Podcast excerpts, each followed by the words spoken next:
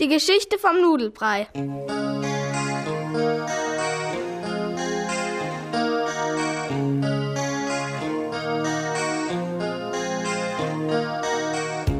War einmal ein kleines Mädchen, das hieß Clementine. Clementine hatte nur noch eine Mutter. Die beiden waren sehr arm. Ihr Vater lebte nicht mehr. Er war eines Tages nach Venedig gefahren. Dort hatte er versucht, einen Mann zu retten, der ins Wasser gesprungen war. Clementinens Vater sprang hinterher. Leider ist er dabei ertrunken. Die Mutter war sehr verzweifelt. Obwohl die Mutter überhaupt nicht krank war, behauptete sie das Gegenteil. Sie blieb den ganzen Tag im Bett und weinte und jammerte. Schließlich waren die beiden so arm, dass sie sich nichts mehr zu essen kaufen konnten. Clementine überlegte hin und her, was sie tun konnte, damit sie nicht verhungern mussten. Clementine schlug ihrer Mutter vor, Blaubeeren zu sammeln. Die Mutter schüttelte den Kopf. Nee, Blaubeeren sind mir zu blau. Da sagte Clementine, wir können ja fischen gehen. Nee, Fische sind mir zu glitschig. Wir können ja jagen gehen. Nee, Tiere totschießen mag ich nicht. Ah, ich hab's. Pilze sammeln. Nee, Pilze sind mir zu pilzig. Wie wär's mit Nüsse suchen? Nein, wir haben keine Nussknacker. Wir können ja eine Bank ausrauben. Nein, dann kommen wir ins Gefängnis. Aber dann haben wir wenigstens was zu essen. Ich will aber nicht ins Gefängnis. Und wenn wir einen Schatz suchen? Ja, aber wo? Was immer Clementine vorschlug. Die Mutter war nicht damit einverstanden. Da verließ das Kind das Haus, um etwas Essen zu besorgen.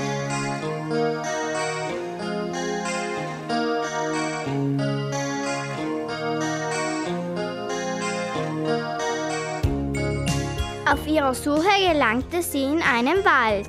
Immer tiefer ging sie in den Wald hinein. Auf einmal merkte sie, dass sie sich verlaufen hatte. Sie fing an zu weinen und setzte sich ins Gras.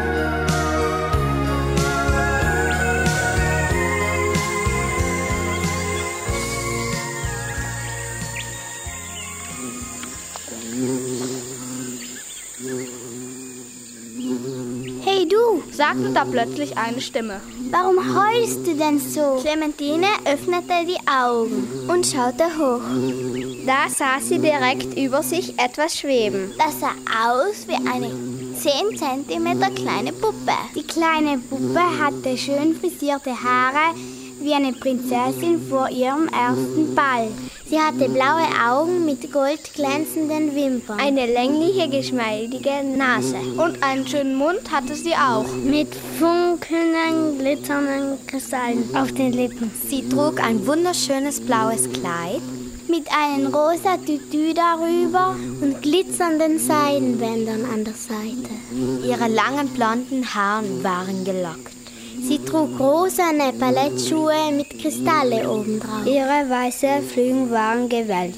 In der Hand hielt sie einen schwarzen Zauberstab, der am Ende weiß war. Ihr Name war Clea Skeletti. Clementine bekam große Augen. Staunend öffnete sie den Mund. Was guckst du denn so? fragte das fliegende Wesen. Hast du noch nie eine Fee gesehen? Was bist du? stotterte das Mädchen. Eine Fee? Was denn für eine Fee? Na eben eine Fee.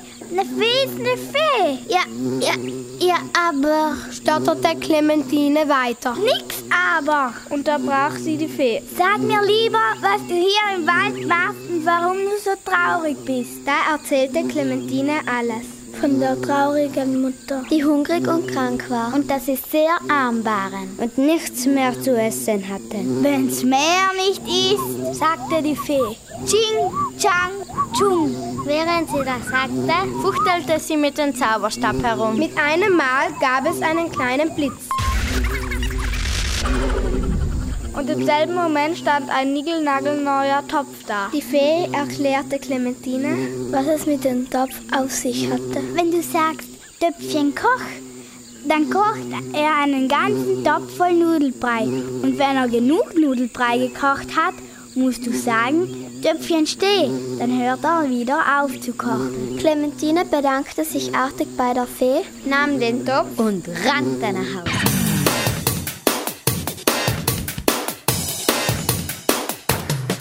Zu Hause probierte sie zusammen mit der Mutter den Topf sofort aus. Die Mutter war von dem Topf begeistert. Sie aß gleich mal drei große Teller Nudelbrei. Und das schmeckte ihr so gut, dass es ihr schon bald besser ging.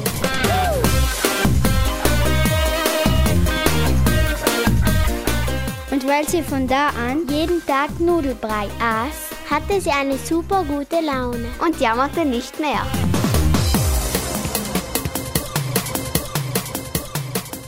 Eines Tages, als Clementine nicht zu Hause war, bekam die Mutter mal wieder großen Appetit auf Nudelbrei. Sie nahm den Topf und sagte, Töpfchen koch. Und schon begann der Topf Nudelbrei zu kochen.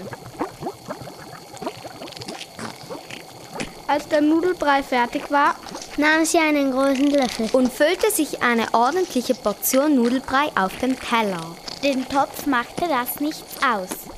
Er kochte immer weiter fleißig Nudelbrei. Die Mutter überlegte. Ihr fiel der Befehl nicht ein, den man sagen musste, damit der Topf wieder aufhört zu kochen.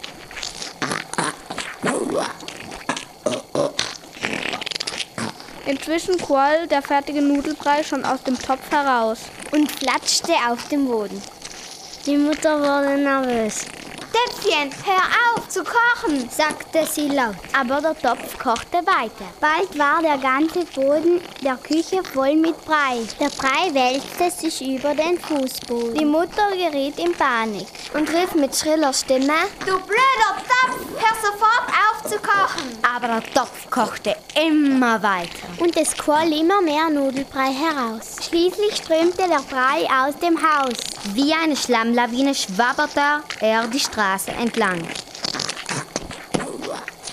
Da kam Clementine nach Hause. Natürlich sah sie sofort, was passiert war. Schnell rief sie: Töpfchen, steh!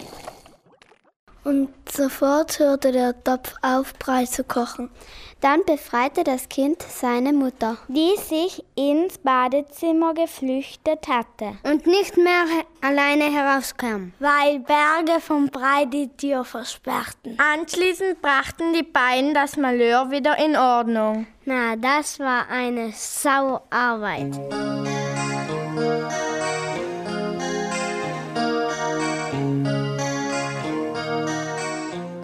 Die Mutter war sehr froh, dass alles noch einmal gut gegangen war. Denn wenn Clementine nicht rechtzeitig nach Hause gekommen wäre, wer weiß, was dann passiert wäre. Irgendwann wäre das ganze Haus voll mit Brei gewesen. Die ganze Straße, die ganze Stadt. Und wenn dann die Leute aus dem Haus gehen wollten, hätten sie sich erstmal durch einen riesigen Berg voll Nudelbrei futtern müssen. Und damit das aber nie passieren würde, hat Clementine mit ihrer Mutter so lange geübt, bis die endlich die beiden Befehle auswendig gelernt hatte. Mit denen man den Topf dazu bringen konnte, Brei zu kochen und auch wieder damit aufzuhören. Das war nicht gerade einfach. Weil die Mutter nicht besonders intelligent war. Ganz im Gegensatz zu ihrer kleinen, schlauen Tochter.